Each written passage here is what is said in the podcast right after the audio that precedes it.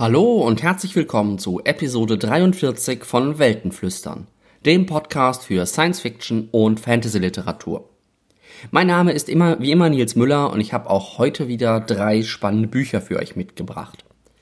Bevor ich zu meinen Rezensionen komme, aber hier noch auch wieder einen Preis, den es zu verkündigen gibt, und zwar zu verkünden gibt, genauer gesagt.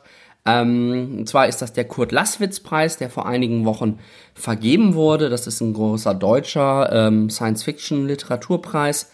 Hier hat äh, den besten Roman aus dem Jahr 2018 gewonnen, NSA von Andreas Eschbach, das ich euch ja auch in Episode 36 hier schon vorgestellt habe. Dann haben wir die beste deutsche Erzählung, ähm, die kommt von Thorsten Küper und heißt Confinement. Das beste ausländische Werk, das eben ins Deutsche übersetzt worden ist, ist Eiswelt von Jasper Forde geworden. Und die beste Übersetzung ähm, kam von Jakob Schmidt. Und zwar geht es da um das Buch 2140 von Kim Stanley Robinson, das ihr hier ja schon in Episode 21 kennengelernt habt. Nach dem Preis jetzt aber wieder zurück zu meinen drei Episoden, äh, zu meinen drei Büchern und zu meinem Blick auf drei sehr spannende Romane, die diesmal eine volle Ladung Fantasy liefern, mit Figuren, die in großen Spielen mehr oder weniger Einfluss haben. Mitgebracht habe ich euch diesmal A Brightness Long Ago von Guy Gavriel Kay, dann Im Zeichen der Mohnblume oder auf Englisch Poppy War von R.F. Kwang und schließlich Die Töchter von Ilian von Jenny Mai Nguyen. Viel Spaß beim Zuhören.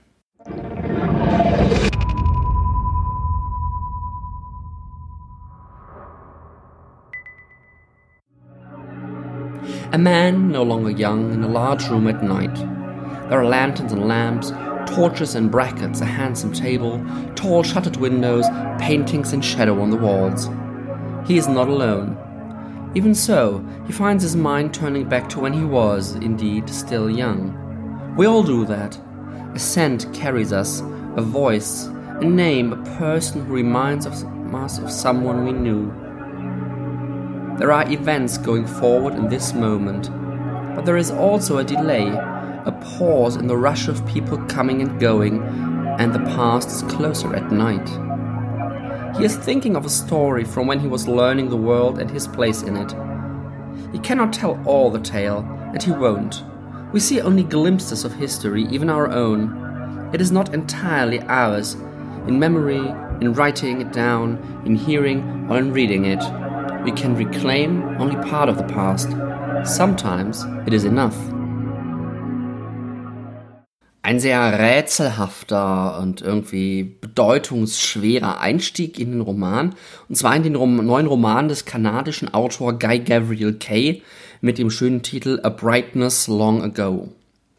Ich bin tatsächlich auf Gabriel Kay erst relativ spät gestoßen, auch wenn er eigentlich einer der ganz großen äh, Fantasy-Autoren der letzten zwei Jahrzehnte, glaube ich, ungefähr ist. Und ähm, sein letzter Roman, also jetzt nicht der ganz neue, sondern der davor, ähm, Children of Earth and Sky, den ich euch in Episode 11 vorgestellt habe, er war auch tatsächlich mein erster Roman von ihm, auch wenn es da schon irgendwie, ich glaube, sieben oder acht wirklich, wirklich gute Romane vorher gab. Ähm, A Brightest Long Ago, also der Roman, den ich euch heute vorstellen möchte, und Children of Earth and Sky spielen in demselben Universum sind aber nur lose miteinander verbunden. Also im Grunde erzählt äh, Brightness Long Ago eine kleine Geschichte. Ja, ganz so klein ist sie nicht, aber ähm, eine Geschichte im etwas anderen Teil der Welt, kurz vor dem äh, der Handlung von Children of Earth and Sky. Also es ist zeitlich gesehen im Grunde ein Prequel, aber die beiden Geschichten haben bis auf die geteilte Welt, in der sie spielen, vielleicht einzelne Figuren ähm, relativ wenig miteinander zu tun.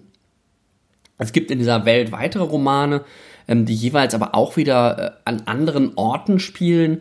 Ähm, das ist die ganze Reihe um äh, Sarantium, das ist äh, The Lions of Al-Rassan, Sailing to Sarantium und Lord of Emperors, die eben in ähnlicher Zeit in derselben Welt spielen.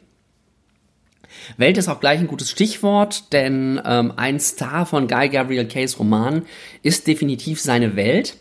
Ähm, und diese Welt ist ja unserer sehr, sehr, sehr ähnlich. Also äh, bei Guy Gabriel Kay ist man sich nie so ganz sicher, ob er wirklich Fantasy schreibt oder ja im Grunde Historienroman. Ich vermute, er macht Fantasy einfach deswegen auch, damit er eben von den historischen Ereignissen angemessen abweichen kann, ohne sich da irgendwie angreifbar zu machen, weil ähm, seine Welt eben sehr eng angelehnt ist an historische Orte, historische Gegebenheiten und ähm, historische Entwicklungen. Ähm, es ist allerdings nichts irgendwie benannt oder so, dass man jetzt sofort sehen würde, ah, wir befinden uns in Florenz oder ähnlichem. Aber die Namen sind oft genug ähnlich. Die Karte zeigt auch schon sehr deutliche Ähnlichkeiten zur Mittelmeerregion jetzt in dem Fall. Ähm, auch die historischen Zustände, wie, wie ist die Gesellschaft geordnet. Das ist alles sehr, sehr nah angelehnt. Und zwar diesmal in diesem Fall ähm, an das Italien der Renaissance, vor allen Dingen im 15. Jahrhundert. Das finde ich einen schönen Weg von Kay eben, ja doch im Grunde volle auktoriale Freiheit zu haben, schreiben können und erzählen zu können, was er möchte ähm, ohne halt an, das, an die echten historischen Gegebenheiten gefesselt zu sein, aber trotzdem ja bekannte Bilder zu produzieren, äh, bekannte Landschaften, bekannte Architektur ähm, im Leser zu erwecken und die nicht komplett neu aufbauen zu müssen. Wir sind also hier in so etwas wie dem Italien der Renaissance im 15. Jahrhundert. In Klammern, damals hieß das ganze Ding noch nicht Italien, wir reden jetzt von der geografischen Halbinsel im Grunde. Ähm, und es sind alle Versatzstücke da, die damals die historische Zeit auch geprägt haben. Wir haben äh, in erster Linie rivalisierende Städte, die ja lange Zeit hinweg über äh, um die Vorherrschaft in ihren Regionen gerungen haben. Es gab mal stärkere, mal schwächere. Ähm, auch so eine, so eine Hierarchie, irgendwie zwei, drei wirklich große, dann ein bisschen so mittlere und dann kleinere, ähm, die auch lange Zeit relativ stabil blieb. Und diese Städte geraten in militärische und bewaffnete Konflikte, die aber sehr speziell waren, weil sie in erster Linie durch Söldnerarmeen ausgetrieben, ausgetragen wurden. Das führt zu einer eigenen Art von Kriegsführung. Es gibt halt wenig große Schlachten oder blutigen Kampf, weil Söldnerarmeen auf beiden Seiten eigentlich kein Interesse daran haben, ähm, ihre Mitglieder zu verlieren oder äh, selber ihr Leben zu lassen. Und ähm, es ist halt kommt halt viel mehr auf die strategische Ebene an. Also wer schickt wann eine Armee wohin und sieht die andere Armee eine Möglichkeit, diesen Kampf dann wirklich sicher, sicher zu gewinnen. Und wenn das so ist und beide Armeen sich da einig sind, dann wird das halt auf dem Verhandlungswege gelöst. Oder auf dem Tributwege oder über Geld oder ähnliches. Ähm, das heißt, unter den Söldnern im Grunde gibt es da wenig wirklich echten bewaffneten Konflikt. Oder nicht, sicherlich nicht gar keinen, aber überraschend wenig. Äh, wer natürlich darunter wie immer leidet, ist die Zivilbevölkerung und natürlich Plünderungen, ähm, ähnliches äh, dann durchaus doch an der Tagesordnung sind. Wir haben in der Zeit auch einen äh, ja, Kampf der Religion in Anführungszeichen, also in der in unserer Welt hatten wir da eben ähm, gerade den Konflikt um Konstantinopel, Byzanz, äh, heutzutage Istanbul, ähm, der sehr akut war. Und hier haben wir eben einen sehr, sehr ähnlich gelagerten Konflikt dass irgendwie eine, eine fremde Religion vor einer der zentralen historischen Städten ähm, des Reiches oder der, der westlichen Welt in dieser, in dieser Logik ähm, steht und da eben die Stadt droht zu fallen. Und wir haben Orte, die analog sind zu Rom, zu Florenz, zu Ravenna, zu Venedig, zu Dubrovnik, zu Konstantinopel. Also wir sind wirklich im Grunde in dieser Zeit. In diesem politischen Geflecht folgen wir ja, einem sehr komplexen Figurenstrukturtableau. Ich möchte euch jetzt hier erstmal vier bzw. fünf Personen vorstellen, die eine wichtige Rolle spielen in dem Roman. Da ist am, als erstes ja auch die Person, die man vielleicht so als, als Hauptfigur bezeichnen könnte. Das ist Giuliano Zerra. Äh, der ist ja irgendwie Beamter der arbeitet am Hof in Melasia. Ich weiß gar nicht genau, was er da so genau macht. Also Melasia ist eine dieser, dieser großen Städte. Ich habe jetzt gerade nicht, nicht die, ähm, nicht den Vergleich, welche Stadt das sein könnte. Es könnte vielleicht Ravenna sein. Ähm, da gibt es bestimmt Hinweise für, welche genau das ist. Das habe ich jetzt aber einfach äh, nicht, nicht mitbekommen. Ähm, Danio, also Guidanio eigentlich, aber er nennt sich halt Danio, ähm, ist Sohn eines Schneiders und hatte das Glück und die Fähigkeit, eine sehr, sehr gute Schule zu besuchen. Und das hat es ihm eben ermöglicht, am Hof äh, von Milasia äh, Anstellung zu finden. Das ist die erste Figur. Ich stelle euch jetzt nur kurz die Figuren vor, zur Handlung komme ich gleich. Ähm, dann haben wir Adria Ripoli Adria Ripoli ist ähm, Tochter eines äh, Grafen ein Stück weiter im Norden und sie arbeitet ja so ein bisschen entgegen ihre, den Willen, des Willen ihres Vaters äh, für ihren Onkel Folco da Corsi, ähm, der wiederum der Kapitän einer Söldnerarmee ist. Ähm, Kapitän, General, Anführer, wie auch immer. Ähm, das ist dann auch die dritte Figur, dieser Folco Accorsi. Das ist ein sehr angesehener Anführer einer Söldner Söldnerarmee, sehr gefürchtet. Er selbst hat auch eine kleine Stadt unter sich, der er als Graf ähm, oder ähnliches vorsteht. Und Folco hat jetzt in dieser Romangeschichte einen Erzfeind, das ist nämlich Teobaldo Monticciola. Ähm, seines Zeichens auch wieder Söldnergeneral und Graf, wird ähm, von allen The Beast genannt, weil er eben für seine Brutalität und seine, auch seine strategische Gerissenheit ähm, sehr, sehr gefürchtet ist. Genau, das waren die ersten vier. Und dann haben wir auch noch Jelena, die auch noch eine, eine ganz große Rolle spielt. Die ist ähm, am Anfang des Romans eine Heilerin, die in der Nähe von Mylasia arbeitet. Wenn ich euch jetzt so die Handlung kurz anteasern möchte, dann kommt eine weitere Besonderheit der Romane von Guy Gabriel Kay ins Spiel. Denn die haben nicht so ganz, üblicherweise nicht so ganz klassische Figurenhandlungsbögen, irgendwie Heldenreisen oder so. Ähm, ihr habt das vielleicht gerade in diesem kurzen Intro-Prolog, den ich euch vorgelesen habe, auch schon gemerkt. Ähm, oder es ist angedeutet worden. Ähm, die Geschichte erzählt mit relativ vielen Zeitsprüngen. Also er erzählt eine Geschichte über mehrere Jahrzehnte hinweg, meine ich. Ähm, mit, eben mit Zeitsprüngen und immer nur so schlaglichtartig auf bestimmte Momente und bestimmte Entwicklungen ähm, draufge, draufgeblickt. Und er blickt das eben aus der Perspektive von Daniel Zerra, ähm, der auf diese Phase in seinem Leben im Grunde zurückblickt, die ihn dann langfristig wohl sehr geprägt hat. Das heißt, wir erleben zumindest den Anfang der Geschichte auch in erster Linie aus der Perspektive von Danio. Ähm, der beobachtet, wie Adria Riepoli, die haben wir gerade auch schon kennengelernt, äh, zu seinem Herrn, dem Graf von Milasia, gebracht wird. Äh, erstmal, dass irgendwie junge Frauen zu ihm gebracht werden, scheint nicht so ganz unüblich zu sein.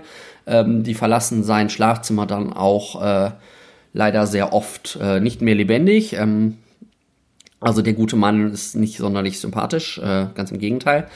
Und er beobachtet eben, wie Adria zu diesem Grafen gebracht wird ähm, und er erkennt sie wieder, weil er sie schon mal gesehen hat und weiß, dass sie in den Diensten Folco da Corsis steht und ahnt wahrscheinlich auch schon das, was dann passiert, nämlich dass sie da ist, um den Grafen umzubringen. Das passiert dann auch tatsächlich. Es gelingt ihr, mit Gift auf den Lippen den Graf zu töten. Allerdings äh, wer, kann der sich wehren ein bisschen und sie wird äh, schwer verletzt. Ähm, Danio schafft es dann aber, so unser Kurzschlussentscheidung im Grunde, ähm, ihr bei, bei der Flucht zu helfen und sie außerhalb von Milasia zu einer Heilerin zu bringen, eben zu Jelena, die ich gerade auch schon angesprochen habe. Er wird dabei nicht erwischt, das heißt, er kann mit, ähm, mit Adria erstmal zu dieser Heilerin fliehen und kehrt dann nach Milasia zurück, entscheidet sich aber wenig später, wenige Wochen oder Monate später, die Stadt trotzdem zu verlassen, um in seine Heimat Seressa, ähm, Seressa, das ist im Grunde das Äquivalent zu Venedig, ähm, zurückzukehren. Seressa ist auch die Stadt, die in Children of Earth and Sky eine ganz zentrale Rolle spielt. Ähm, und dann gehen eben sämtliche Figuren, also alle fünf, die ich euch gerade vorgestellt habe und auch noch ein paar mehr, durch Irrungen und Wirrungen, die sie zusammenführen, auseinanderbringen und so weiter und so fort. In einem äh, schönen Schreibpodcast, Writing Excuses, unter anderem mit Brandon Sanderson, ähm, gibt es dann immer diese schöne Formulierung, and then shenanigans ensue. Also dann passiert irgendwas, was eigentlich egal ist, weil es nur auf das Ziel hin arbeitet. Wobei bei Kay ist es gar nicht so egal, was zwischendurch passiert. Thematisch ist das Buch unglaublich dicht. Wir kriegen natürlich einmal einen Einblick in das Italien dieses 15. Jahrhunderts. Ähm, sicherlich nicht eins zu eins und 100 Prozent getreu, aber das ist eine Epoche, die ich ein ganz klein bisschen besser kenne als andere. Ähm, und da scheint mir das schon sehr, sehr schlüssig, was er so beschreibt. Ähm, und das ganz obergreifende Thema, das auch in diesem Prolog gerade schon angeklangen ist, ist im Grunde die Frage, wie schreiben wir unsere Geschichte und unser Schicksal? Kontrollieren wir das selbst? Und wie interpretieren wir das auch im Nachhinein, wenn wir darauf zurückblicken? Ja, also ich habe da so ein bisschen bei in den Figuren drei Ebenen der, der Freiheit oder der auch Nicht-Freiheit im Grunde gesehen. Wir haben einmal Daniel und Adria, die in Diensten von äh, na, ähm, Söldner, Grafen, Söldnergenerälen stehen, also Adria eben in den Diensten von Folco und Danio gerät dann irgendwann über Umwege in die Dienste von Theobaldo. Ähm, und die sind im Grunde nur deren Anweisungen unterworfen. Die sind Figuren in einem Spiel. Folco da Corsi und Teobaldo Monticiola ähm, sind zwar Grafen und Generäle mit einem hohen Maß an Macht so in ihrer kleinen Welt ne, und auch Einfluss in der großen Welt, weil sie diese Macht eben mobilisieren können. Aber im Grunde sind sie auch wieder auf ihre Auftraggeber angewiesen und da sehr, sehr fragil. Also wenn der Auftraggeber sagt, ja, jetzt marschiert auf diese Stadt und dann marschiert sie auf diese Stadt und dann sagt der Auftraggeber kurz vorher, ach nee, jetzt doch nicht, ja, dann müssen sie es halt lassen. Also auch die sind gefangen in, in ähm, in, in Spielen, in Überlegungen, in Intrigen, die andere Leute im Grunde spinnen und sie sind da in erster Linie ausführendes Organ, können aber halt nach unten ein bisschen treten. Und dann haben wir eben die wirklich mächtigen Familien äh, in den großen Städten, wie zum Beispiel in Seressa. Diese Konstruktion führt in dem Roman zu was, wo man eigentlich sagen würde, um Gottes Willen, das kann ja kein guter Roman sein. Ähm, die Hauptfiguren werden im Grunde alle von den Ereignissen getrieben und können im Grunde nur reagieren. Wir haben hier also nicht den, das eine Mastermind oder den einen Moment, wo die Hauptfigur ihr Schicksal in die Hand nimmt und sich aus der großen Bredouille irgendwie herausarbeitet. Weil das so funktioniert die Welt nicht. Strategische Pläne gehen schief, weil halt entweder Menschen oder die Geschichte, also irgendwo im anderen Teil der Welt passiert irgendwas und plötzlich ist auch in diesem Teil der Welt, in dem die Handlung gerade stattfindet, alles anders und nichts geht irgendwie weiter und äh, so wie vorher. Es gibt da zwei schöne Zitate, die ich euch gerne vorstellen möchte. I haven't always found that it is our intentions, the decisions we make, that shape and guide our lives. The opposite just as often, it seems to me. Impulse creates our stories, or chance, the entirely unforeseen. And what we remember of our own past can be unpredictable. Das war die erste Stelle, also dieses ja, es ist Zufall und äh, Impulse, die uns irgendwie durch unser Leben treiben. Und wie wir das nachher interpretieren, ist eigentlich auch wieder sehr offen. Das zweite Zitat. Life, the way events actually unfold, is not as precise or as elegantly devised as the storyteller can make it seem. There are moments that find us, like some stray dog on a country road, and they may not carry significance, only truth, that they happened, and we remember them. Also auch da, es sind die Momente, die uns finden. Es sind nicht wir, die die Momente gestalten. Und das finde ich ist ein, eine Atmosphäre, eine Stimmung, ein Thema, das in dem Roman extrem gut rüberkommt. Dadurch, dass wir das Ganze als Rückblick oder dass Kay das Ganze als Rückblick erzählt, ergibt sich natürlich auch wieder die jetzt in dem Zitat schon versteckte Frage, was machen wir aus den Ergebnissen, Ereignissen, die das Schicksal uns zugeschrieben hat, die uns passiert sind? Was, was für eine Story, was für eine Geschichte entwickeln wir daraus? Und wenn uns jemand nach dieser Geschichte fragt, wie schaffen wir es, die irgendwie schlüssig und bündig zu erzählen? So many stories that can be told, in and around and braided through the one we are being given. Don't we all know that stories can be sparks leaping from the bonfire of an offered tale to become their own fire if they land on the right ground? If kindling is there and a light breeze, but not a hard wind? Also so das Lagerfeuer, das Feuer, das seine eigene Form entfacht im Grunde. Also da merkt ihr auch schon ganz, ganz viel über, über Kay und den Roman in diesen Zitaten. Er ist sehr schön in seiner Sprache, sehr reflektiert, also er wird auch oft sehr meta in seinen Romanen und das zeigt sich hier in A Brightness Long Ago wirklich sehr, sehr schön.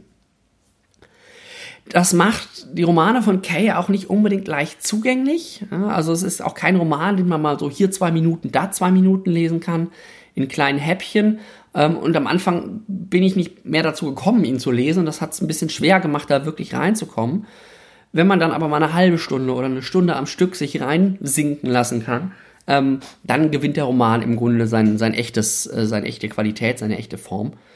Weil er eben nicht von den individuellen Szenen und auch nicht von den Figuren lebt, die sehr gut geschrieben sind, ähm, sondern von den großen Entwicklungen, von den Zusammenhängen, von den, ja, den Geschichtslinien, den Geschichten, die im Grunde in, ihm erzählt werden.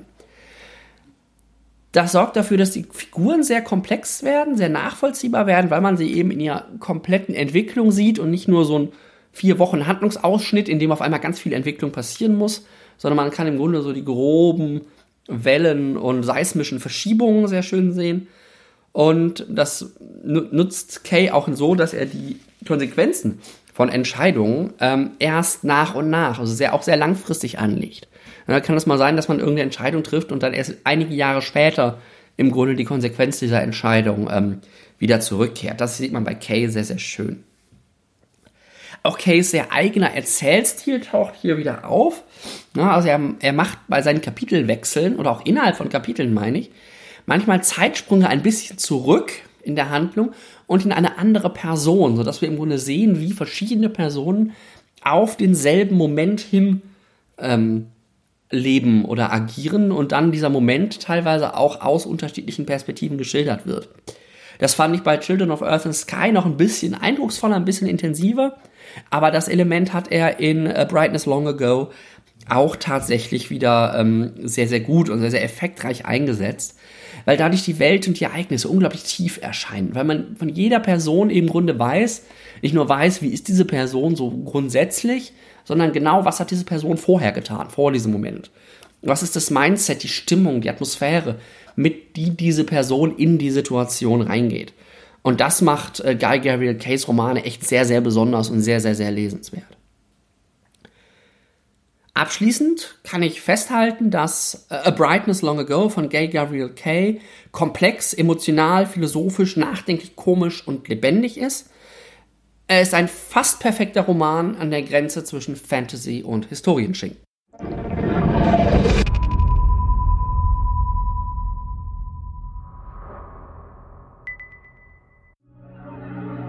Take your clothes off. Rin blinked. What? The proctor glanced up from his booklet. Cheating prevention protocol, he gestured across the room to a female proctor. Go with her if you must. Rin crossed her arms tightly across her chest and walked toward the second proctor. She was led behind a screen, petted thoroughly to make sure she hadn't packed test materials up any orifices, and then handed a formless blue sack. Put this on, said the proctor. Is this really necessary? Rin's teeth chattered as she stripped. The exam smock was too large for her. The sleeves draped over her hands so that she had to roll them up several times. Yes, the proctor motioned for her to sit down on a bench. Last year, 12 students were caught with papers sewn into the linings of their shirts. We take precautions. Open your mouth. Rin obliged. The proctor prodded her tongue with a slim rod. No discoloration, that's good. Eyes wide open. Why would anyone drug themselves before a test? Rin asked as the proctor stretched her eyelids. The proctor didn't respond. Satisfied, she waved Rin down the hallway where other prospective students waited in a straggly line. Their hands were empty, faces uniformly tight with anxiety. They had brought no materials to the test. Pans could be hollowed out to contain scrolls with answers written on them.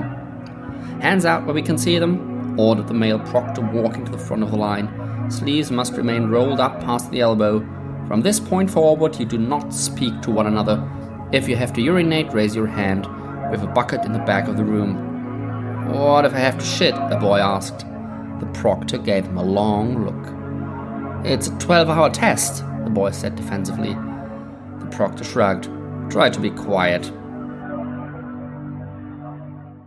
Wow, was bei uns los wäre, wenn sich jeder Student, jede Studentin am Anfang einer Prüfung ähm, tatsächlich diesem Ritual im Grunde unterziehen müsste. Glücklicherweise ist das, was ihr gerade gehört habt, aber nicht unsere Welt, sondern ähm, die Welt aus dem Roman Poppy War von R.F. Kwang, der im Januar 2020 auch äh, in Deutschland erscheinen wird bei Blanc Vallée unter dem Titel Im Zeichen der Mohnblume. R.F. Kwang, äh, die Autorin des Romans, ist tatsächlich richtig jung. Also für eine Romanautorin mit jetzt gerade mal, wenn ich richtig rechne, um die 23. Ähm, noch in China geboren und dann aber mit vier Jahren in die USA ausgewandert. Und ähm, Poppy War ist dementsprechend jetzt auch ihr Debütroman. Man merkt dem Roman an, dass die, die junge Dame ähm, sich in der chinesischen Geschichte auskennt. Sie hat auch entsprechend ähm, chinesische Geschichte studiert, allerdings nicht in China, sondern in den USA.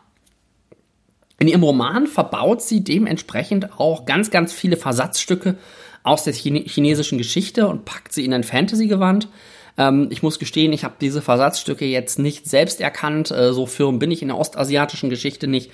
Ähm, allerdings gibt es äh, einige Interviews oder Artikel, äh, in denen Quang das selbst tatsächlich sagt, äh, welche Elemente sie so verbaut hat in ihrem Roman. Die Handlung äh, des, des Romans spielt in dem Reich Nikara. Dieses Reich ist wohl orientiert am China zu Zeiten der Song-Dynastie, das heißt in unserem 10. bis 13. Jahrhundert.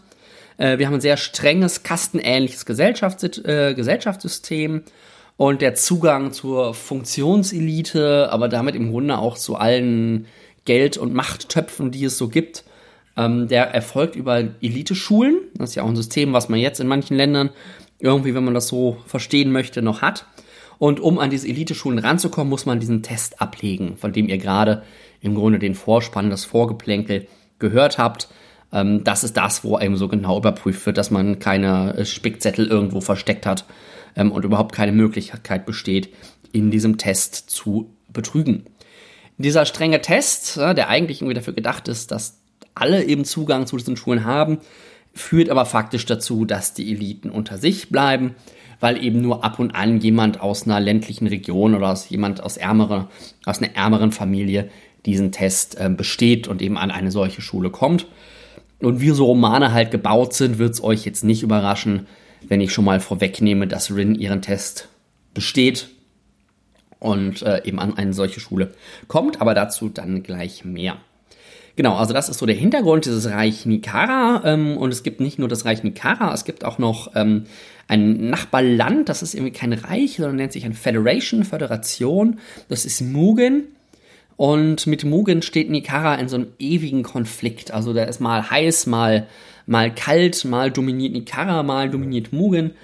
Und gerade ist es wohl so, dass Mugen, auch wenn es das wesentlich kleinere Land ist, doch militärisch deutlich stärker ist und der Konflikt ist noch kalt, aber auch hier wird euch wieder nicht, nicht überraschen, wenn ich das schon so anleite, ähm, dass der in einem Rahmen des Romans im Laufe der Handlung ähm, ein bisschen wärmer wird. Formulieren wir es mal vorsichtig. Auch hier gibt es ein historisches Vorbild, sagt Quang selbst. Das ist in dem Fall der äh, zweite äh, Sino-Japanische Krieg ähm, das heißt, der Krieg zwischen China und Japan ähm, Ende der 30er, Anfang der 40er Jahre des 20. Jahrhunderts, also im Grunde parallel zum Zweiten Weltkrieg. Manche würden auch vielleicht sogar sagen, als Teil des Zweiten Weltkriegs. Das war im Grunde ein Eroberungskrieg, ein Kolonialkrieg, wo eben Japan versucht hat, Gebiete Chinas zu erobern. Ein drittes Thema, was noch in Ikara eine große Rolle spielt und was auch wieder sein historisches Vorbild hat, ähm, das ist das Opium das eben ganz, ganz wichtige Rolle spielt in der Gesellschaft, aber natürlich eigentlich offiziell verboten ist. Und auch da gibt es eben mit den Opiumkriegen ähm, auch wieder historisches Vorbild. Die junge Hauptfigur haben wir schon kennengelernt, das ist Rin. Auch die hat wohl angeblich ein historisches Vorbild, und zwar Mao Zedong. Ähm, also keine, keine kleine Figur in der chinesischen Geschichte. Ähm, Rin ist eine Kriegsweise, die bei den Pflegeeltern lebt. Es gab irgendwie ähm, nach dem letzten Krieg eine Verordnung, dass alle Familien, die weniger, ich glaube, als drei Kinder hatten, eben Kriegsweisen aufnehmen müssen, um sie zu versorgen. Rin ist ein solches, äh, ein solches Mädchen. Sie ist gelandet in einem kleinen Ort, äh, Tikani, kleiner Hafenort bei Händlern und aber eigentlich Opiumschmugglern, wo sie eben lebt. Sie träumt davon, in die beste Schule Nikaras auf, aufgenommen zu, zu werden, in der Hauptstadt in Sinegard ähm, das ist auch einfach deswegen notwendig, weil das die einzige von diesen Elite-Schulen ist, die es gibt, ähm, wo man keine Studiengebühren oder andere Kosten tragen muss, weil dazu wäre ihre Familie gar nicht in der Lage und auch gar nicht bereit. Sie schafft es aber tatsächlich, einen Tutor zu bequatschen, ähm, der es ihr ermöglicht, äh, der den Zugang zu den Büchern ermöglicht, die sie braucht, um eben diesen Test zu absolvieren und zu bestehen. Und äh, sie ist sehr gut darin, Dinge auswendig zu lernen, nicht so gut darin, Dinge zu verstehen, aber sehr gut darin, Dinge auswendig zu lernen ähm, und schafft das dann eben mit einer, Kraftakt mit einer Kraftaktion tatsächlich in diesen Test und auch diesen Test zu bestehen und bekommt eben ihren Platz in Sinegard. In Sinegard trifft sie dann aber auf viel Ignoranz, auf viel Arroganz und findet auch nur wenige Freunde. Und da gibt es auch eine schöne kurze Textstelle, die ich euch mal rausgesucht habe, die das sehr sch schön deutlich macht. She had made it all the way across the country to a place she had spent years dreaming of, only to discover a hostile, confusing city that despised Southerners. She had no home in Tickney or Sinegard. Everywhere she traveled, everywhere she escaped to, she was just a war orphan who was not supposed to be there. Ja, also das ist schon, ja, das ist so die Stimmung, die am Anfang des Romans sehr stark, sehr stark wird. Und ähm, in Sinegard trifft sie dann auf den etwas seltsamen Meister Jiang, ähm, der Lore lehrt. Also Lore, da bin ich mal gespannt, wie sie das übersetzen. Man könnte das irgendwie altes Wissen, Überlieferung, Mythen, irgendwie sowas könnte man das nennen. Und dieser Jiang ist halt so ein bisschen schräg. Ne? Die anderen Meister sind alle total kontrolliert und in Uniform und formvollendete Manieren und Jiang ist halt eher so ein ja, bisschen lässiger gekleidet, äh, puppelt in der Nase, so, ne? Den interessiert das irgendwie alles nicht. So, das ist also unsere erste Hauptfigur, Rin. Dann haben wir als zweite Hauptfigur ähm, Altan. Als Perry Roden Leser habe ich natürlich immer Atlan gelesen, was mich manchmal ein bisschen verwirrt hat. Ähm, aber gut, das, man gewöhnt sich dran. Ähm, Altan ist der einzige Überlebende eines Massakers im letzten ähm, Krieg zwischen eben, wie heißt das Land? Ich habe vergessen, wie es heißt, Nikaria. Nikara, genau, zwischen Nikara und Mugen. Ähm, da sind die, die Mugener, Mugesen, keine Ahnung, ähm, haben die Insel Spear eingenommen und im Grunde alle, die darauf leben, vernichtet und getötet. Und Altan ist eben der einzige Überlebende. Und diesen Sparleys, das sind die Menschen, die eben auf dieser Insel gelebt haben, werden irgendwie ganz seltsame übernatürliche Kräfte nachgesagt. Altan ist einige Jahre älter als Rin, und obwohl er eben auch noch in Sinegard an der Schule ist, ähm, ist er im Grunde schon eine lebende Legende dort, weil er einfach so gut ist und im Kampf, in so einem Showkampf, den sie da betreiben, irgendwie auch seit Jahren ungeschlagen. Also eine ganz besondere Figur. Und dann haben wir noch Nejan, das ist so ein bisschen die dritte Hauptfigur. Das ist ein ganz arroganter Adliger, der Rin am Anfang in der Schule des Lebens schwer macht. Ja, also aus der Figurenkonstellation seht ihr schon, ja, da wird wahrscheinlich irgendwie, aus den dreien wird irgendwie sich eine sich ein Konstrukt ergeben, der Konflikt wird wärmer und ähm, dieser Meister Zhang und das, dieses alte Wissen wird wohl auch irgendwie eine größere Rolle spielen. Genau, das ist auch so das, was ich von der Handlung im Grunde ähm, vorwegnehmen möchte. Thematisch hat der Roman einiges zu bieten. Also man merkt, dass Quang sich da wirklich auch thematisch ganz, ganz viele Gedanken gemacht hat ähm, und hat, hat relativ hat mehrere Gesichter. Ja, am Anfang, das war auch das Zitat, was ich euch gerade vorgelesen habe, ähm, am Anfang wirkt das wie so eine relativ klassische Kritik an streng geschichteten Gesellschaften. Das Zitat habe ich euch gerade vorgelesen. Hier gibt es aber noch ein zweites schönes, was das auch nochmal de schön deutlich macht. The Nikara believed in strictly defined social roles, a rigid hierarchy that all were locked into at birth. Everything had its own place under heaven. Princelings became warlords, cadets became soldiers, and orphan shopgirls from Tickney should be content with remaining orphan shopgirls from Tickney. The Keiju was a purportedly meritocratic institution, but only the wealthy class ever had the money to afford the tutors their children needed to actually pass. Uh, also der Keiju ist dieser Test, von dem am Anfang die Rede war. Am Anfang hat das Buch auch so ein bisschen so eine, so eine Harry Potter-artige Atmosphäre, mit ein bisschen nachdenklich, ein bisschen Humor, ein bisschen erwachsener als Harry Potter, aber es geht doch sehr in die Richtung. Macht dann aber irgendwann einen richtig dunklen Twist, der das Buch massiv dreht. Also da hatte ich wirklich nicht mit gerechnet am Anfang, ähm, dass es diesen dunklen Twist macht, aber ähm, tut ihm, glaube ich, gut, weil ich weiß nicht, ob das sonst länger getragen hätte. Ähm, wird dann wirklich zu so einer echten Grimdark Fantasy. Bisschen, ja, doch, kann man schon sagen. Quang greift dann nämlich zwei Themen auf, die sie wohl auch in ihrem Studium vertieft behandelt hat. Das ist einmal äh, das Thema Krieg. Ne? Ihr erinnert euch, ähm, Nikara und äh, Mugen. Ähm, und damit ganz eng verbunden der Verlust von Menschlichkeit. Oder was heißt es eigentlich, im Krieg menschlich zu bleiben oder, oder seine Menschlichkeit zu verlieren? Das ist der, die eine Seite und die andere Seite ist dann sozusagen die, die Opferseite, die passive Seite. Ähm, da geht es um kollektive und individuelle Traumata die eben gerade von Krieg und durch Gewalt hinterlassen werden.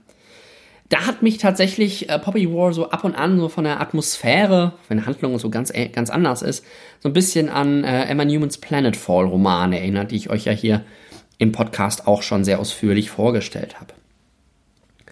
Ähm, was dann mit diesem Thema gerade der Traumata und der Menschlichkeit sehr eng verbunden ist, ist auch Rins persönliche Reise in eben dieses alte Wissen, die Mythen und die Überlieferungen und den Glauben der Welt. weil auf dieser Reise erfährt sie Dinge und erwirbt auch eine Macht, ähm, die Menschen vielleicht nicht haben sollten. Und mit der umzugehen wirklich sehr, sehr, sehr äh, schwierig ist. Und dass sie am Ende dann auch tatsächlich so die Frage stellt, was ist sie eigentlich? Ist sie Mensch oder ist sie Monster? Also da haben wir auch wirklich eine, eine nachdenkliche, sehr kritische Perspektive im Grunde. Ähm, auch auf, auch auf Fantasy-Romane, auf andere Fantasy-Romane. Das klingt jetzt nach einer ganzen Menge Stoff in dem Roman. Er ist auch relativ lang, also es ist gut Platz dafür. Und es funktioniert auch tatsächlich. Ich fand sowohl die reine Handlungsebene, also die Politik, die Kriegsstrategie, Entwicklung der Figuren, fand ich sehr, sehr glaubwürdig, fand ich sehr, sehr schlüssig. Hab mich gerade mit Rin doch bis zur Hälfte des Romans sehr gut identifizieren können, was dann den Rest, der danach kommt, sehr, äh, sehr ähm, eindrucksvoll im Grunde macht. Die Handlung hat so eins, zwei bequeme Zufälle, die halt dazu führen, dass bestimmte Figuren wieder zusammenfinden, die jetzt irgendwie nicht, nicht zwangsläufig so hätten sein müssen. Aber gut, da kann man ganz, kann man ganz gut drüber weggucken. Und auch wenn Quangs Roman halt im Grunde in die Geschichte zurückblickt, sind die Themen, die er behandelt, ja total aktuell. Also Fragen nach Menschlichkeit, nach Angst, nach Trauma und nach Krieg. Ja, das ist, gehört irgendwie zum, zum Menschsein dazu. Es ist fast ein bisschen, ja, fast ein bisschen gefährlich, dass wir gerade das Thema Krieg hier in unserer so, ach so friedlichen westlichen Welt irgendwie so ein bisschen vergessen, dass wir eigentlich uns gar nicht mehr bewusst sind, was das für eine, was das für eine Hölle ist, die da irgendwie losbrechen kann. Im Grunde, ähm, aus Nichtigkeiten. Und diese Themen sind jetzt nicht neu in der Fantasy, aber irgendwie durch, diese, durch diesen ostasiatischen Blick, diesen frischen und unverbrauchten Blick, jetzt zumindest in der westlichen Fantasy, ähm, kann Quang eine sehr eigene Mischung produzieren. Eben aus westlicher Erzähltradition. Der Roman ist schon ganz klar wie ein klassischer Fantasy-Roman gebaut, ähm, aber eben mit einem sehr stark asiatischen Hintergrund. Und ähm, gerade in den Figuren ist gerade dieser Umgang mit, mit den Figuren ist da auch nochmal ganz speziell, weil Quang ihre Figuren echt nicht schont. Also die ist nicht nett zu ihren Figuren. Ähm, und gerade Rin kriegt halt so einige Entscheidungen vor den Latz geknallt, die ein Mensch sie eigentlich nicht treffen müß, sollen müsste, ähm, dürfte oder nicht kann, ohne den Verstand zu verlieren. Insgesamt ist Poppy War von R.F. Quang der beste Beweis dafür, dass die Fantastik durch eine größere Vielfalt der Autorin der Autoren nur gewinnen kann. Quang liefert spannende und thematisch aktuelle und tiefschürfende Fantasy. Wer jetzt schon Lust bekommen hat, hat ich auf jeden Fall. Band 2 The Dragon Republic erscheint in Englisch bereits im August und ist bei mir auf dem Kindle definitiv schon vorbestellt.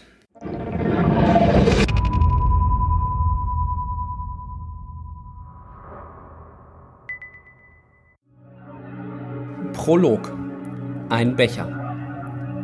Am Ende handeln alle Geschichten von der Liebe und ihrem langen Schatten, der Angst. Jedenfalls behaupten das die Wandererzähler, wenn sie am Herdfeuer sitzen und unseren schlimmen Erinnerungen, der Nacht in unseren Herzen, einen guten Ausgang weissagen. Ich will euch eine Geschichte erzählen, es ist die Geschichte vom Untergang meines Volkes, das lange vor euren Ahnen, vor dem kleinen Volk und den zahlreichen Menschenvölkern in den tiefen Wäldern wohnte, den Gesang der Flüsse von den Bergen bis zum Meer vernahm und auf dem Rücken von Lindwürmern durch die Nebel flog. Ihr nennt uns das alte Volk, die Älteren, Elden oder Elfen, aber wir haben einen eigenen Namen für uns. Er setzt sich aus unserem Ursprung und unserem Ende zusammen.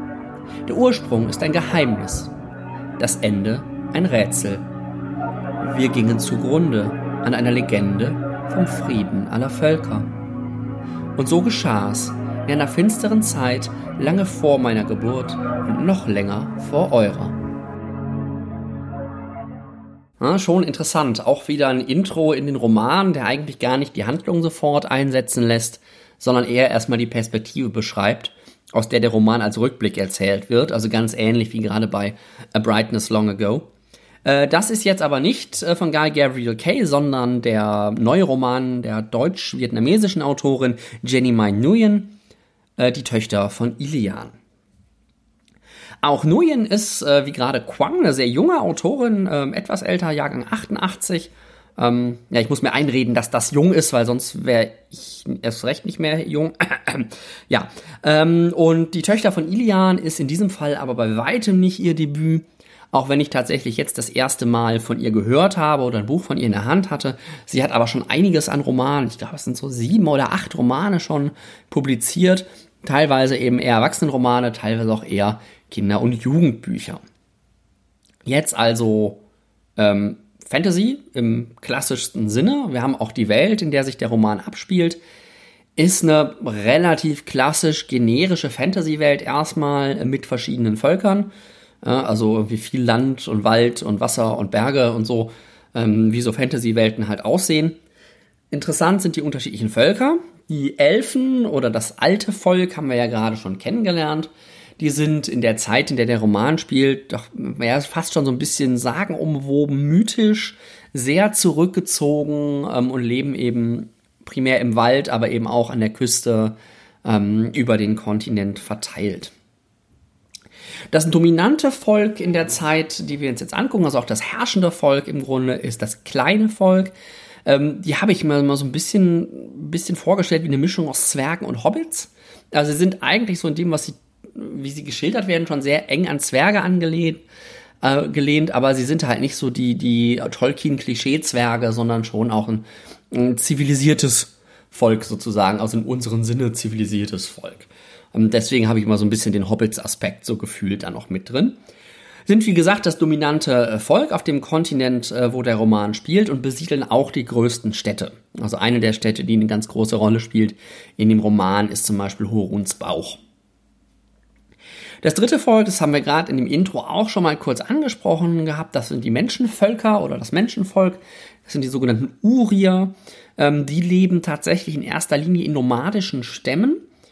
Und diese Stämme sind untereinander sehr, sehr stark zerstritten, versuchen allerdings trotzdem gerade so dem, dem kleinen Volk, also den Zwergobits, ähm, so ein bisschen das Land abzujagen und da ein bisschen mehr Position zu, zu bekommen und ein bisschen stärker zu werden. Also das ist so der Grundkonflikt erstmal, den wir in dieser Welt haben, eben zwischen Elfen, die sehr zurückgezogen sind, wo keiner so wirklich weiß, was die gerade tun und wollen, ähm, und dann eben dem kleinen Volk und den Uriern beziehungsweise Menschen.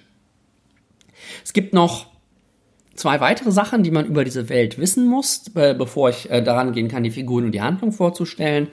Ähm, das ist einmal, dass es in der Welt äh, weise Frauen gibt, sogenannte Wiken, äh, Wiccan, Wiccan, Wicca, also ne, da, da kommt das Wort stammig, stämmlich wahrscheinlich wohl her, ähm, die erstmal so als Kräuterfrauen und Heilerinnen gelten, aber wohl auch Zugang zu so einem mythischen, verlorenen Wissen äh, im Grunde haben sollen.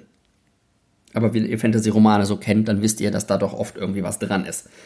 Ähm, und eines, einer der wichtigsten Aspekte dieser Überlieferung sind die sogenannten Iliaden. Also da weiß man auch, dass die tatsächlich existieren. Ne? Das sind jetzt keine reinen Mythen, aber sie sind halt so, so sagen, um, umwoben, umrankt, mit mythischen Kräften ähm, zugeschrieben. Das sind vier magische Objekte. Ähm, das ist einmal der sprechende Spiegel, der Menschen ihr wahres Ich zeigen kann. Und dieser sprechende Spiegel ist allerdings zerbrochen und bildet jetzt im Grunde die Scherben bilden das kupferne Kleid. Das ist im Grunde das eine große Machtinstrument der Königin des kleinen Volkes die das eben trägt und damit ja im Grunde Menschen befrieden kann oder dafür sorgen kann, dass Menschen sie mögen und ihr äh, sich ihr unterordnen. Also der sprechende Spiegel ist die erste Iliade. Die zweite Iliade ist der blickende Becher. Ähm, der zeigt die Vergangenheit von Personen. Ähm, das heißt, man kann quasi, wenn man eine Person kennt, in diesen Becher gucken und dann die Vergangenheit dieser Person sehen. Äh, der gilt, glaube ich, wenn ich das richtig im Kopf habe, am Anfang des Romans als verschollen, taucht dann aber sehr, sehr schnell auf. Dann gibt's noch zwei Iliaden, die tatsächlich als verschollen gelten. Das ist einmal die flüsternde Flöte, die ermöglicht einem Tiere zu verstehen und mit Tieren zu reden und auch äh, in begrenzter Maße ihnen zu befehlen. Und dann ist es die Sternenscheibe, die in der Lage ist, die Zukunft vorherzusagen. Genau, also diese vier Iliaden spielen irgendwie in der Geschichte der Welt eine ganz große Bedeutung und es gibt den Mythos, dass ähm, ein ewiger Frieden zwischen den Völkern herrscht oder dass Frieden zwischen den Völkern herrscht, wenn alle Iliaden in den Händen weiser Frauen, also Viken sind. Ich habe noch eine Sache vergessen. Zu den Iliaden, diese Iliaden gewinnen ihre Macht nicht nur aus sich selbst heraus, sondern auch daraus, dass sie, wie heißt das so schön, in Liebe verschenkt werden. Das heißt, wer sich so ein Ding klaut oder raubt, der hat davon gar nichts, weil das Teil dann seine Macht verliert. Erst wenn derjenige oder diejenige, die es geklaut hat, dann wieder jemandem in Liebe weiterschenkt, dann gewinnt diese äh, Iliade erst wieder ihre Macht. Genau, so viel als Vorwissen zu der Welt. Bei den Figuren kann ich es relativ knapp machen, weil dann in der Handlung, ähm, weil die in der Handlung noch relativ groß werden. Ähm, die erste Hauptfigur, die wir haben, ist Valgreta. Valgreta ist eine Enkelin der Königin des kleinen Volkes, meine ich. Und äh, sie will eigentlich eine Vika werden. Also sie bleibt nicht bei ihrem Volk, sondern sie will eine Vika werden. Die Viken können aus allen Völkern kommen. Und diese Ausbildung zur Vika besteht darin, dass man eben sieben Jahre jeweils ein Jahr bei einer anderen Vika in die Lehre geht und eine dieser Viken einen dann zu ihrer Nachfolgerin ernennen muss, damit man quasi in diesem Job, Anführungszeichen, bleiben darf. Das heißt, man muss in diesen sieben Jahren eine dieser sieben Viken so von sich überzeugen, dass die sagt, äh, du wirst meine Nachfolgerin und dann hat man quasi wahrscheinlich erst als Gesellin sozusagen die Position, bevor man dann übernimmt, wenn die Meisterin gestorben ist. Genau, also das ist der Ausgangspunkt von Valgreta. Und dann haben wir noch Fayanu, den wir auch relativ früh im Roman kennenlernen. Das ist ein von seiner Familie verstoßener Elf, der den blickenden Becher mit sich trägt. Also da taucht er ganz am Anfang gleich wieder auf. Und der ist, Fayanu ist unter anderem deswegen verstoßen, weil er, und das fand ich, habe ich in der Fantasy jetzt noch nicht erlebt, ein Tranself ist. Also biologisch mit weiblichen Geschlechtsmerkmalen ausgestattet, aber eigentlich als männlicher Elf leben möchte. Ähm, also, dass man mittlerweile mit transsexuellen Charakteren arbeitet, zumindest in der Science Fiction, im englischsprachigen Raum ist das total, total üblich geworden. In der Fantasy überlege ich gerade, fällt mir das noch nicht ein. Da hat man mittlerweile so sporadisch mal homosexuelle Beziehungen zumindest drin.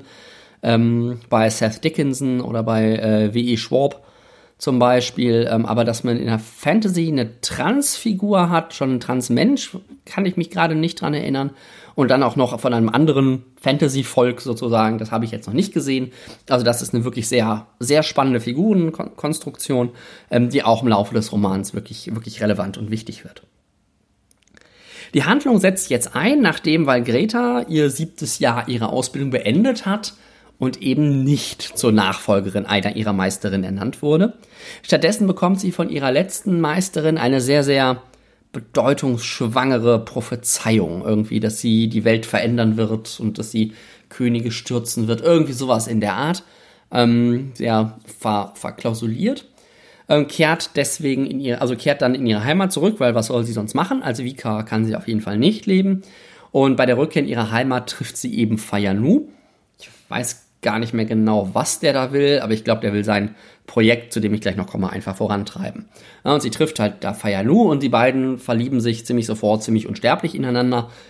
Ja, das ist ein bisschen klischeehaft gewesen, aber gut. Ähm, und sie beschließen dann relativ schnell gemeinsam die verschollenen Iliaden zu suchen, um eben den Frieden in der Welt wiederherzustellen. Das ist nämlich das Projekt sozusagen, mit dem Fayanu äh, sich selbst aufgelegt hat, nachdem er seine Familie verlassen hat oder verstoßen wurde.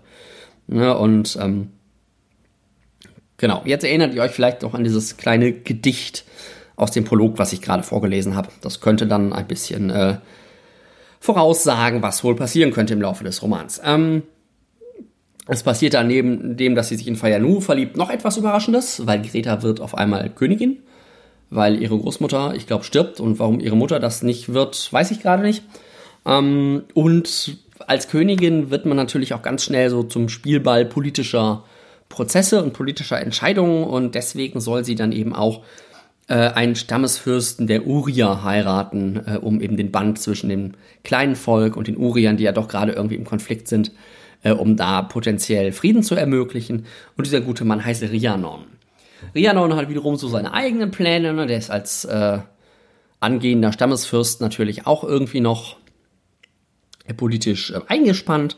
Und auch wenn, ähm, weil Greta eigentlich immer noch Fayanu liebt, äh, entwickelt sie auch irgendwie gewisse Gefühle für Rhiannon und er für sie. Wobei da im Grunde ganz lange unklar bleibt, ob die jetzt in Anführungszeichen echt sind oder in erster Linie aus dem Liebeszauber äh, stammen, der da eben auch noch irgendwie mit, mit reingewoben wurde, damit äh, Rhiannon und Valgreta eben aneinander gebunden sind. So, und aus dieser, diesem, dieser Dreierkonstellation ergibt sich dann, wo eben auch wieder alle drei Völker daran beteiligt sind, äh, ergibt sich dann nach und nach, dass die ähm, Konflikte, diese latenten Konflikte, gerade zwischen den Uriern und dem alten, äh, dem kleinen Volk, aber eben dann auch dem alten Volk ähm, nach und nach eskalieren, wo die sehr, sehr lange latent geblieben sind. So. Ihr merkt schon, der Roman behandelt ein relativ verzwicktes Netz an Themen und Punkten, die irgendwie nur ihn anspricht und die sich jeweils vor allen Dingen in den Figuren manifestieren. Wir haben auf der einen Seite Valgreta, die irgendwie immer das Richtige tun will, das Gute tun will, aber nach und nach dann in so komplexe und schwierige Situationen gerät, dass eigentlich man gar nicht mehr richtig sagen kann, was jetzt eigentlich richtig und was jetzt eigentlich falsch ist. Ja, da hat mich äh, das Buch dann ab und an tatsächlich auch an den Roman von R.F. Huang, also an Poppy War, erinnert. Ne, es gibt wechselnde Loyalitäten, Liebe und Enttäuschung, unvollständige Informationen, Missverständnisse. All das, was man, böse gesagt, äh, aus einer guten, einer guten Soap, Soap Opera erwarten würde. Aber dieser Aspekt ist definitiv drin, ähm, aber er ist halt nur einer von vielen Aspekten und damit ähm, ist das völlig in Ordnung.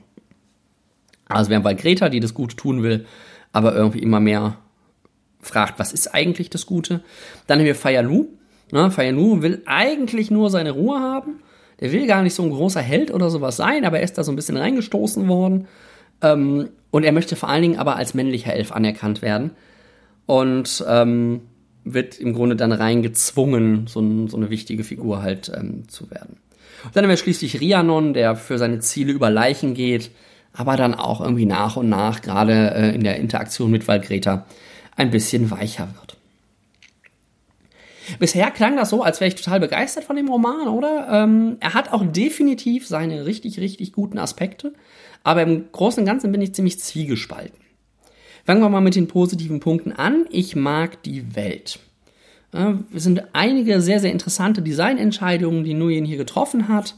Zum Beispiel, dass die Menschen eben nicht das dominierende Volk sind, aber jetzt auch nicht unterdrückt sind irgendwie, sondern in so einem Spannungsverhältnis, Reibungsverhältnis, gerade mit den äh, mit dem kleinen Volk ist, wo mal der eine, mal der andere so ein bisschen ähm, voraus ist. Es gibt ein sehr diverses Figurennetzwerk, wir haben etwas andere Zwerge, wir haben den Tranself, ähm, aber ohne dass das jetzt so wirkt, als wäre das Ganze nur geschrieben, damit man diese Figuren, ähm, gerade Fayanu, ähm, irgendwie präsentieren kann. Der ist halt irgendwie organisch mit dabei.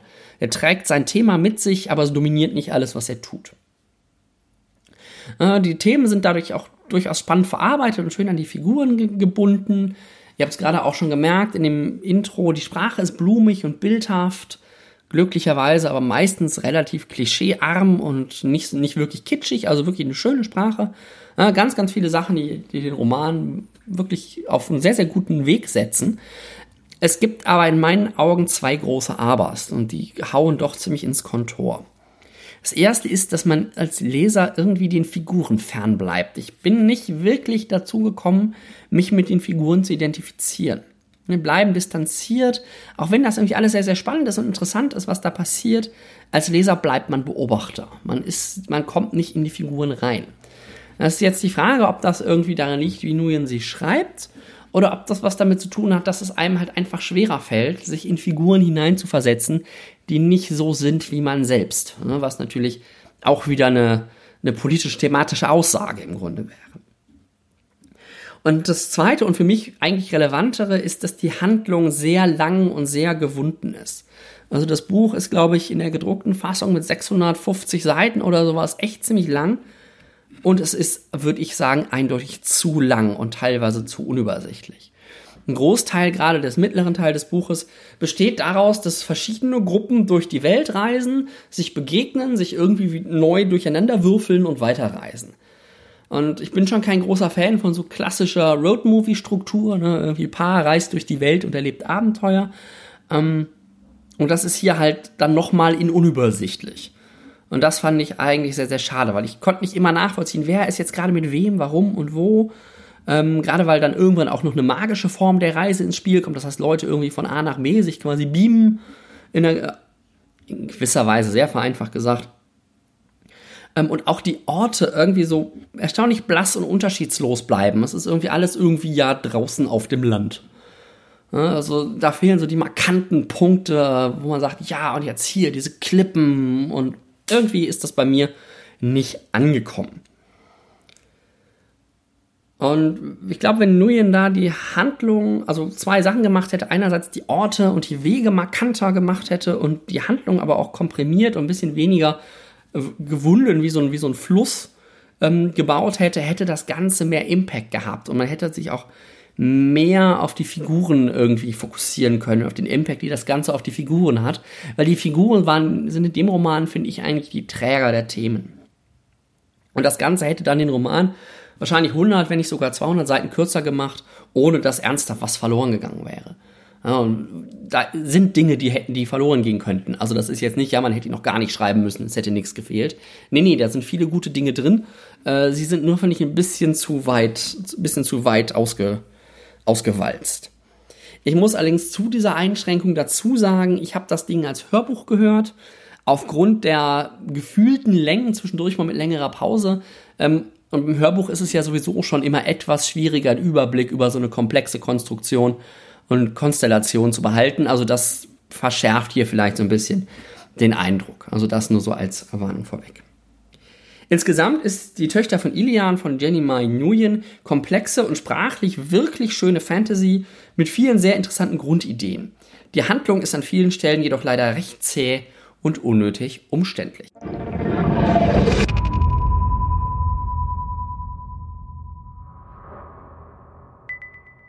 Ja, das war's dann auch schon wieder mit der 43. Episode von Weltenflüstern. Ich hoffe, es waren für euch ein paar interessante Buchtipps dabei.